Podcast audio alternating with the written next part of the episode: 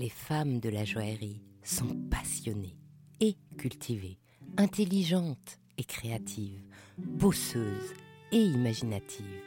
Elles sont brillantes. On imagine le monde des bijoux comme un secteur léger et opulent. La réalité est autre.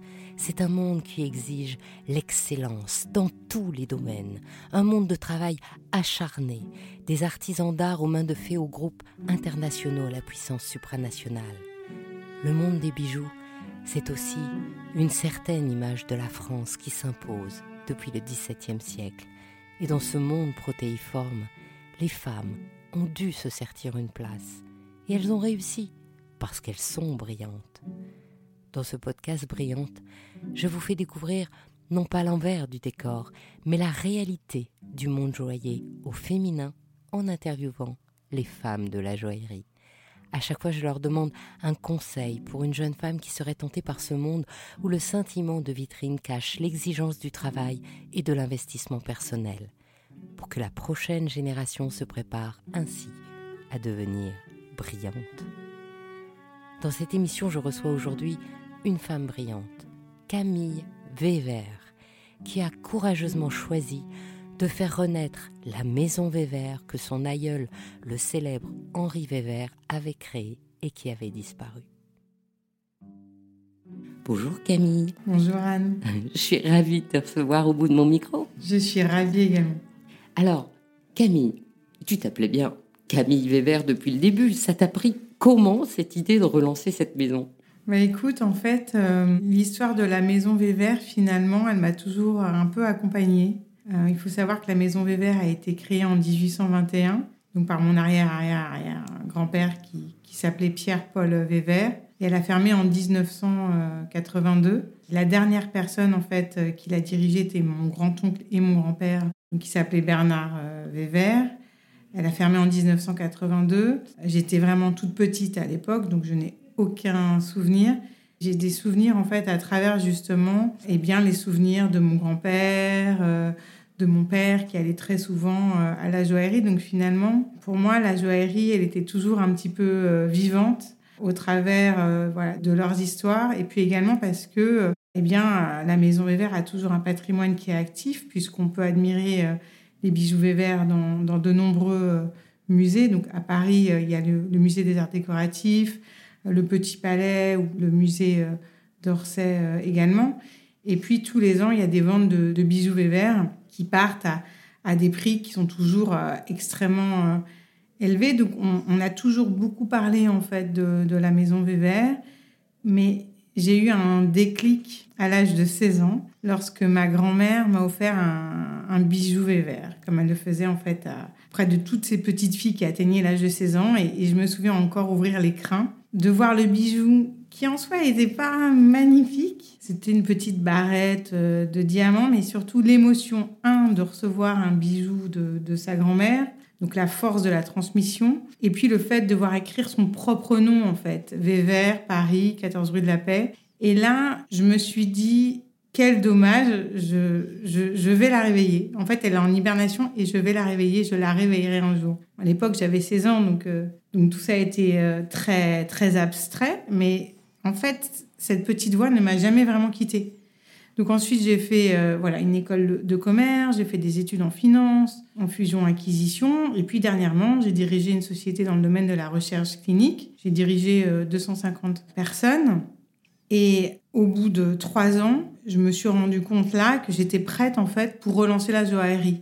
J'avais le bagage en fait pour pouvoir euh, enfin euh, faire revivre la maison familiale. Et donc ça, c'était il y a un an et demi. Donc c'est comme ça que ça s'est passé. Et c'est là où je me suis dit, voilà, je suis prête, tu peux relancer la, la joaillerie familiale.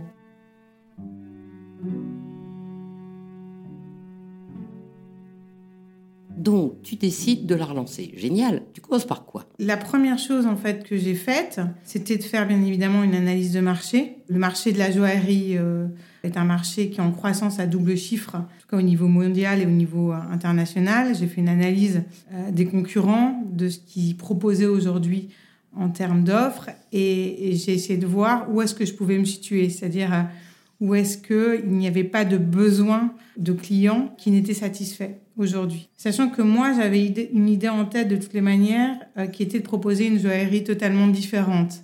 C'est-à-dire proposer une joaillerie euh, qui soit responsable de l'homme et de la nature, avec de l'or recyclé et également donc, des, diamants de, de laboratoire. Mais je voulais également une signature stylistique extrêmement forte. Donc en fait, très rapidement dans mon analyse de marché, j'ai vu qu'aujourd'hui, il n'y avait pas d'acteur en fait, de maison historique qui proposait euh, une offre euh, éco-responsable avec une vraie signature euh, stylistique et qui soit également innovante.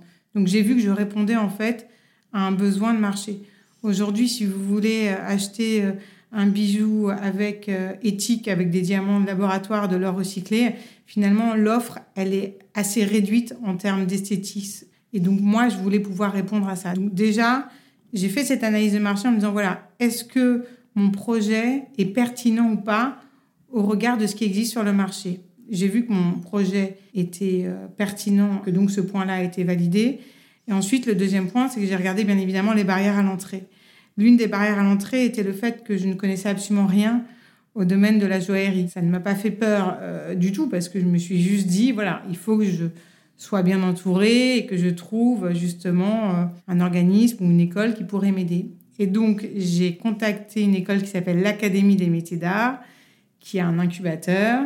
Et c'est très amusant d'ailleurs parce que quand j'ai eu le directeur de l'Académie des, métiers d'art au téléphone, je, me présente, je dis bonjour, voilà, je, je m'appelle Camille Vévert et il me dit tout de suite, ah mais Vévert de la famille du joaillier, c'est amusant, j'ai une salle qui s'appelle Vévert. Donc là, je me suis dit, bon, c'est l'alignement des planètes. Donc en fait, je suis allée à l'Académie des métiers d'art. Ça m'a permis de m'ouvrir, en fait, et, de m'affranchir de beaucoup de barrières à l'entrée, puisque j'ai rencontré des ateliers, j'ai rencontré des lapidaires, j'ai rencontré des sertisseurs, j'ai rencontré des designers.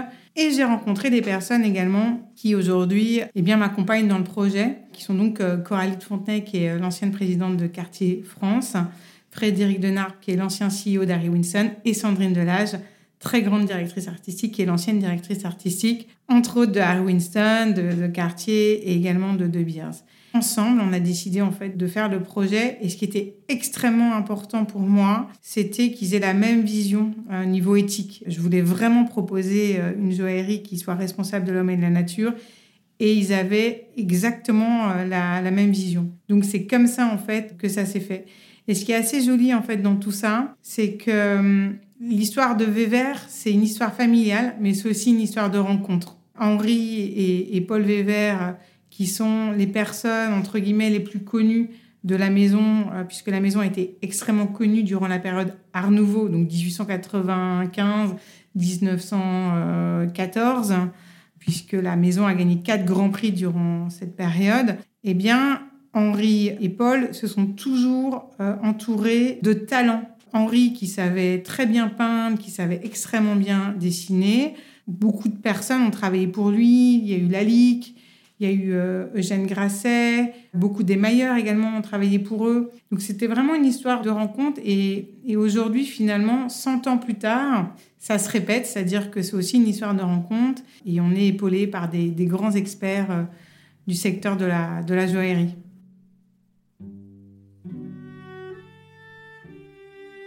Alors, je comprends bien cette idée d'être dans l'air du temps, en plein pied dans la société. Comment on fait quand on a une idée comme ça précurseur pour garder l'ADN Weber avec cette version nouvelle que tu avais de l'esprit de ta joaillerie? Nous, ce qu'on voulait, c'était garder vraiment les, racines de la maison, qui sont notamment euh, toute l'inspiration de la faune, de la flore et de la femme qui étaient les, thématiques de prédilection de l'Art nouveau. Donc on a tiré vraiment nos racines artistiques de la période Art nouveau autour de la faune, de la flore et également euh, de la femme. Et on a voulu vraiment faire un écho à la période Art nouveau. Pourquoi? Parce qu'en fait la période Art nouveau a été une période qui a vraiment secoué en fait le secteur de la joaillerie.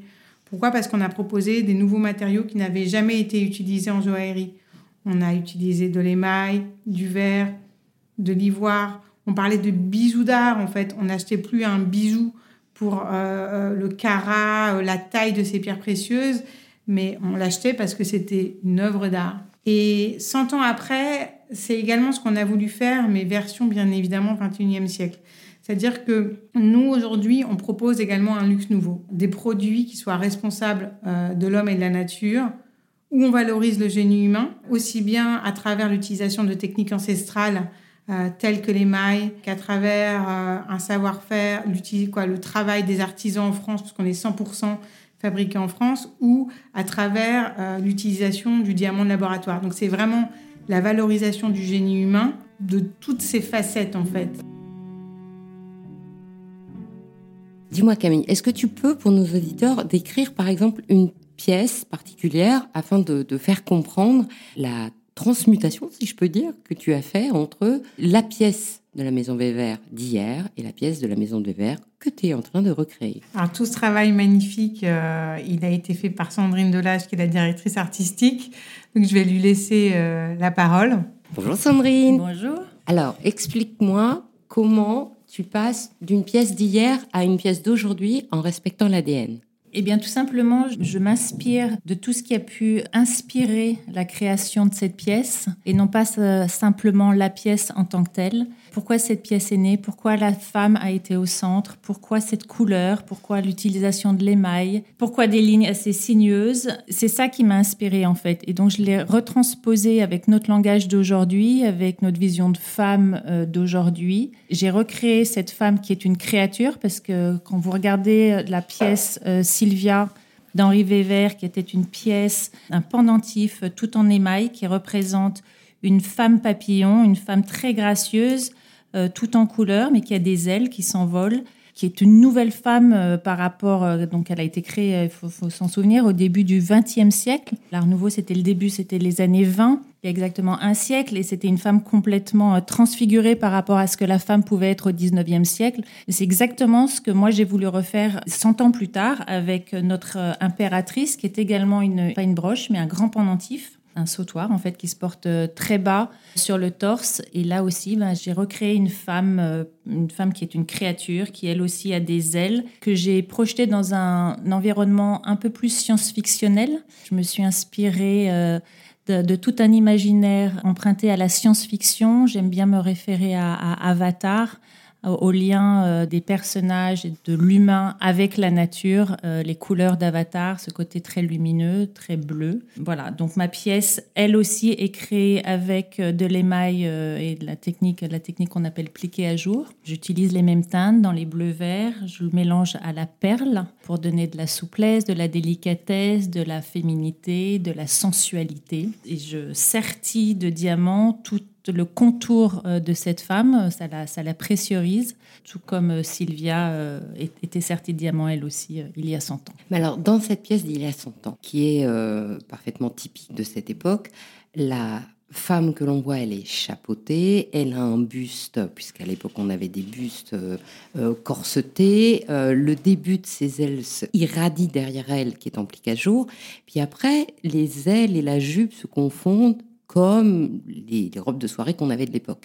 Alors, vous, il y a beaucoup plus de liberté dans, dans, cette transcription, puisque la jupe bouge. Oui, déjà, elle est moins habillée qu'à l'époque. Elle est beaucoup plus libre. Elle n'a pas de corset. Sa poitrine est apparente. Enfin, à moitié apparente. Elle est cachée par ses boucles d'oreilles, des longues boucles d'oreilles qui tombent devant elle, donc qui cachent, euh, qui apportent quand même une certaine pudeur. Pour autant, elle est euh, encore plus libre. Elle est d'autant plus rattachée à la nature qu'elle n'a pas besoin d'artifice vestimentaire.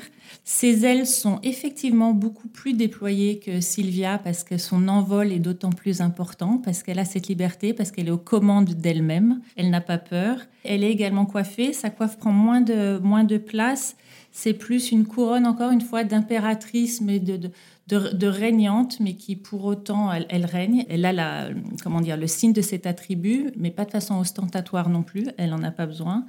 Et sa jupe, qui est donc faite de perles, qui est finalement représentée de façon beaucoup plus abstraite que ne l'était Sylvia, qui a une vraie jupe toute d'or, jaune. Chez nous, notre impératrice est faite de cette jupe qui est un tassel un frangé de perles euh, voilà, qui, qui bouge au gré du mouvement de la femme qui la porte.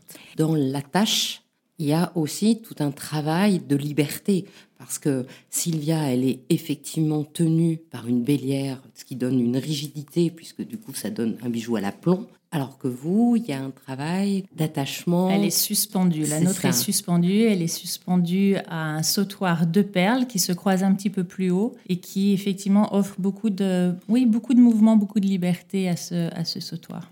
Et après, il y a aussi, en termes de, de parallèle, Sylvia, évidemment, avec le plique à jour, il y a ce côté un peu opalescent, un peu bleu, alors que vous, tout est dans la nuance entre le blanc, le bleu, l'iridescent. Sylvia était extrêmement nuancée aussi et extrêmement raffinée aussi. C'est vrai que les, couleurs sont plus franches, les notes sont plus aériennes. Elles donnent vraiment la sensation, encore une fois, il faut imaginer cette impératrice, reine de l'univers. Elle, elle, s'échappe dans le ciel. Notre showroom est dans le ciel. Nos lumières sont celles euh, du ciel, de la lumière, euh, d'un nouvel éclat.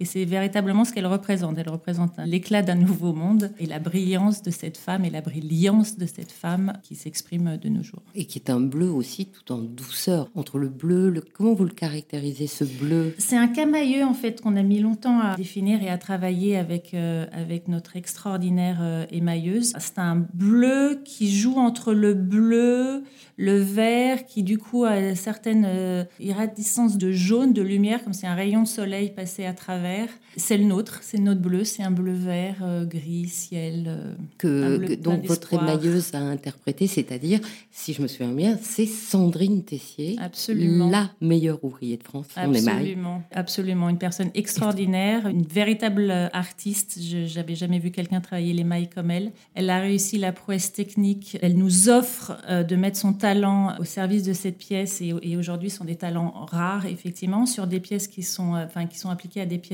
encore plus rare parce qu'il est aujourd'hui très rare dans le monde de la haute joaillerie d'utiliser et de continuer à travailler ce matériau parce qu'il est très difficile, parce qu'il est fragile aussi, parce qu'il prend du temps. Donc on a eu la chance voilà, d'avoir Sandrine qui a embrassé ce projet euh, avec autant de passion que nous, qui a réussi la prouesse technique d'appliquer cette technique de pliquer à jour à des designs en courbe. À l'époque de l'art nouveau et d'autant plus les siècles précédents, cette technique était appliquée à des pièces plates. Voilà. Et, ça n'avait jamais été réalisé sur des motifs en volume et en, et en courbe, en trois dimensions. C'est une euh, véritable prouesse, absolument. Donc c'est pour ça que c'est la masterpiece. Oui. Et donc vous l'avez appelée Sylvia aussi? Non, nous l'avons appelée l'impératrice. Sylvia reste Sylvia. Sylvia est unique. Notre impératrice est unique aussi. L'impératrice est la descendante de Sylvia. Merci beaucoup Sandrine pour cet éclaircissement technique et décoratif.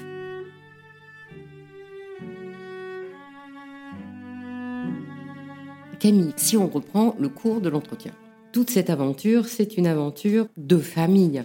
Donc, est-ce que tu es toute seule ou est-ce que du coup, euh, toute ta famille t'a suivi en disant bah, Tiens, c'est vrai, nous aussi, on s'appelle Weber et hop, on va participer à l'entreprise? Alors, euh, mon frère, mon frère jumeau, m'accompagne dans ce projet. Moi, je suis présidente et lui, il est directeur euh, général. Et ensuite, j'ai ma famille, les restes de ma famille qui me soutiennent totalement dans, dans ce projet. Ils sont, ils sont ravis du relancement euh, de la maison familiale, mais n'ont pas de rôle euh, opérationnel en tant que tel euh, dans la maison. Et du coup, l'objectif, c'est demain, vous serez le prochain Mélerio pour 300 ans. Exactement. Non, mais moi, je pars du principe en fait que la maison, elle a été en hibernation et qu'elle demandait juste à être réveillée. Donc, c'est ce qu'on fait aujourd'hui, là, en 2021. On la réveille. Mais l'idée, c'est bien évidemment que dans 100 ans, dans 200 ans, dans 300 ans, dans 400 ans, Vévert soit toujours là. Donc, tu te dis, tiens, je vais relancer la maison Weber, super, et puis, boum, le Covid. Moi, ça n'a pas vraiment eu d'impact en fait. Pourquoi? Parce que euh, pour euh, de toute manière euh, lancer une société et relancer une maison de joaillerie, il y a quand même beaucoup de temps de préparation. Et finalement, ce temps de préparation et, de développement et de production, il a eu lieu en fait pendant le Covid. Donc de toutes les manières, en termes de lancement, c'est vrai que moi je tablais sur un lancement plutôt en juin, juillet 2021. Donc ça, ça n'a pas eu d'impact pour moi. En revanche, ça a totalement conforté ma thèse et l'offre que je proposais, qui est donc une offre éco-responsable, où euh, le, Covid a quand même accentué le fait que euh, aujourd'hui, des clients, les personnes veulent consommer, veulent acheter de façon différente, veulent qu'il y ait un sens également dans leur acte d'achat. Et donc, c'est vrai que tout ça, ça a conforté finalement notre offre. Ça a également conforté notre business model qui est sur un business model euh, très digital avec un showroom où on peut bien évidemment acheter euh, les bijoux euh, sur rendez-vous. Donc j'ai envie de dire, le Covid à quelque part corroborer un peu euh, toute notre thèse et également tout notre projet. Et puis la manière aussi de distribuer, puisque tu viens de dire, le choix, c'est celui d'un showroom, pas un magasin. Bon, on est quand même 9 rue de la Paix, d'accord.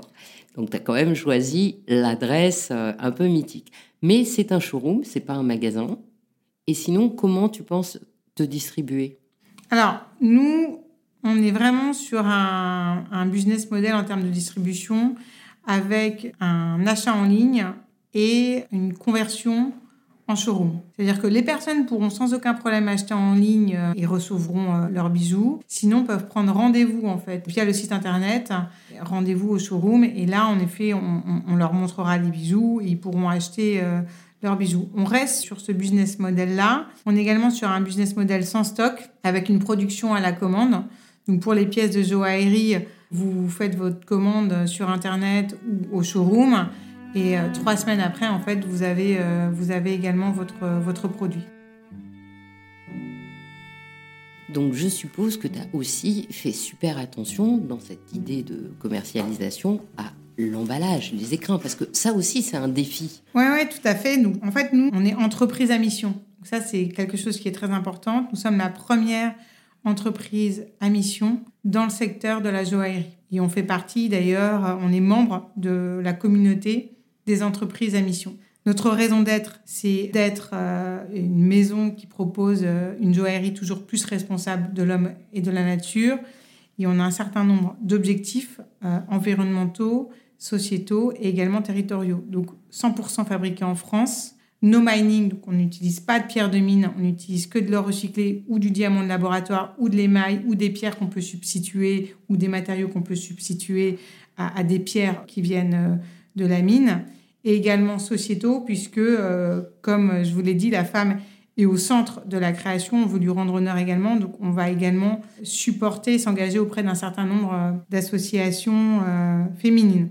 Et donc, forcément, on a dû penser à toute la chaîne de valeur pour pouvoir justement respecter notre raison d'être et on est audité. Et concernant le, packaging, on a donc un packaging qui est fabriqué en France, donc 100% fabriqué en France et également éco-responsable. Le papier qui est utilisé, c'est du papier euh, qui est euh, recyclable euh, FSC, qui respecte justement un certain nombre de, cahiers des charges. La soie qui est utilisée dans nos écrins est une soie qui provient en fait de chutes de tissus de maisons de haute couture. Donc l'écrin est fabriqué par l'atelier Dreyek, qui est un petit atelier artisanal juste à côté de Paris. dans toutes les pièces que tu as fabriquées, est-ce que tu en as une qui est particulièrement chère à ton cœur et pourquoi? En fait, moi, ce que j'aime beaucoup dans tous les bijoux qui ont été dessinés et pensés par Sandrine Delage, c'est le fait que même nos bijoux Access Joaillerie sont façonnés avec la plus grande exigence, la plus grande qualité dans le souci du détail. Donc c'est vrai qu'on a des pièces qui sont entre guillemets plus simples, mais qui sont vraiment euh, très belles, avec une vraie histoire toujours autour du végétal, on a une collection qui s'appelle euh, Elixir avec des prix euh, qui commencent à 600 euros où on est voilà tout en rondeur. Donc ça rappelle les courbes de l'art nouveau. On a ces lianes en fait qui entourent votre doigt ou votre bracelet. Et on a un certi qui a été créé qui est un certi Weber à cinq griffes qui représente en fait le calice d'une fleur. Et ça, je trouve que ces pièces, elles sont vraiment très belles parce que elles sont totalement pensées, totalement cohérentes dans l'univers artistique et il y a un vrai lien également avec les plus grosses pièces qu'on propose en haute joaillerie. Et finalement, une personne qui va acheter un bijou Weber, que ce soit un bijou à 1000 euros ou un bijou à 300 000 euros, eh bien, aura quand même tout ce souci du détail et de la créativité au niveau justement de ce bijou. Alors, mes pièces que j'adore, c'est les bagues euh, élixir végétal talisman, qui sont des petites bagues ouvertes, magnifiques, tout en rondeur, euh, comme une petite liane en fait qui encercle votre, votre doigt, avec la griffe Weber euh, qui est très particulière, qu'on peut empiler. Et je trouve vraiment très jolie et très belle et qui font vraiment beaucoup d'effet. Si maintenant tu devais donner un conseil à une jeune femme qui comme toi, un nom d'un joaillier qui se dirait bah, Tiens, moi aussi, euh, je vais faire renaître ma maison, la maison de mes aïeux. Qu'est-ce que tu lui dirais? Je lui dirais, avant de se lancer, plusieurs choses. Déjà, essayer de comprendre pourquoi est-ce que la maison de ses aïeux s'est éteinte, pour pas refaire les mêmes euh, erreurs. Essayer de comprendre qu'est-ce qui a fait que la maison de ses aïeux a été un succès, quel était l'ADN en fait de la maison, de la marque, et finalement de proposer de toujours respecter cet ADN et les, les valeurs de la marque, sauf que ça doit être retranscrit au XXIe siècle. De faire bien sûr une analyse de marché, parce que l'idée, c'est de quand même de proposer quelque chose euh, qui soit rentable et, proposer quelque chose qui n'existe pas forcément ou qui soit complémentaire. en tout cas, il faut qu'il y ait une demande qui soit en face. Et si elle ne provient pas du secteur, d'être entouré de professionnels du secteur. Parce que j'ai beaucoup de bon sens, j'ai énormément d'énergie, je dirige une société, etc. Mais il y a des choses qu'on ne peut pas forcément inventer. Et c'est pour ça que c'est quand même très important d'être bien entouré par euh, des personnes du secteur. Et moi, l'une des personnes, entre autres, il y en a plusieurs, mais clés dans le projet, c'est la directrice artistique. C'est Sandrine Delage. Parce que c'est grâce, en fait, à Sandrine qu'aujourd'hui, on peut proposer des bijoux magnifiques qui soient du même niveau qu'était le Grand Vévert. Et je pense que c'est ça le challenge aujourd'hui, quand on veut faire revivre une belle endormie comme ça. C'est ce que je dirais à cette, euh, à cette jeune fille, c'est de se dire, voilà, qu'est-ce qui a fait le succès de ta maison familiale et qu'est-ce que tu proposes aujourd'hui pour être au même niveau version 21e siècle? Et aujourd'hui, je suis hyper fière parce que toute cette collection, pour moi, c'est du grand Vévert. C'est vraiment du grand Vévert. Et je sais que Henri et Paul Vévert, voilà, mes aïeux, mon arrière-arrière-grand-père, mon arrière-arrière-grand-oncle, ils seraient hyper fiers en fait de cette collection. Et je sais que Henri Vévert, typiquement, il aurait pu s'entourer d'une Sandrine Delage comme il l'a fait avec Lalique pour lui dessiner euh, toute la collection. Qu'est-ce que je peux te souhaiter? Maintenant que tu viens de lancer cette belle maison, ou de la relancer, qu'est-ce que je peux te souhaiter? Que ça marche, voilà. J'ai envie en fait que cette initiative touche les personnes, que cet univers euh, artistique qui est très différent de ce qu'on peut trouver aujourd'hui touche les personnes. Et également, j'ai envie d'un petit peu secouer le milieu de, la joaillerie. Voilà, de faire en sorte que les maisons de joaillerie historiques euh, continuent à se pencher sur euh, l'éco-responsabilité et la responsabilité qu'on a, nous, en fait, en tant qu'entreprise, en tant voilà, que fabricant, en tant que détaillant, de proposer voilà, des bijoux et d'être certain de savoir d'où viennent les matériaux qu'on propose, de quelle façon est-ce que ça a été fabriqué. Euh. Je te souhaite un immense succès à bientôt Camille. Un grand merci. à bientôt. Merci d'avoir écouté Brillante. Je vous invite à me faire part de vos commentaires, de vos réactions, de vos envies ou de vos questions pour Camille Vévert sur les réseaux sociaux d'Il était une fois le bijou. Je suis Anne Desmarais de Jotan et je donne une voix au bijou chaque dimanche en alternance sur un de mes trois podcasts. Dimanche prochain, je vous retrouve sur le podcast Le bijou comme un bisou. Et la semaine suivante, ce sera un nouvel épisode du podcast Il était une fois le bijou, consacré aux joailliers du rap.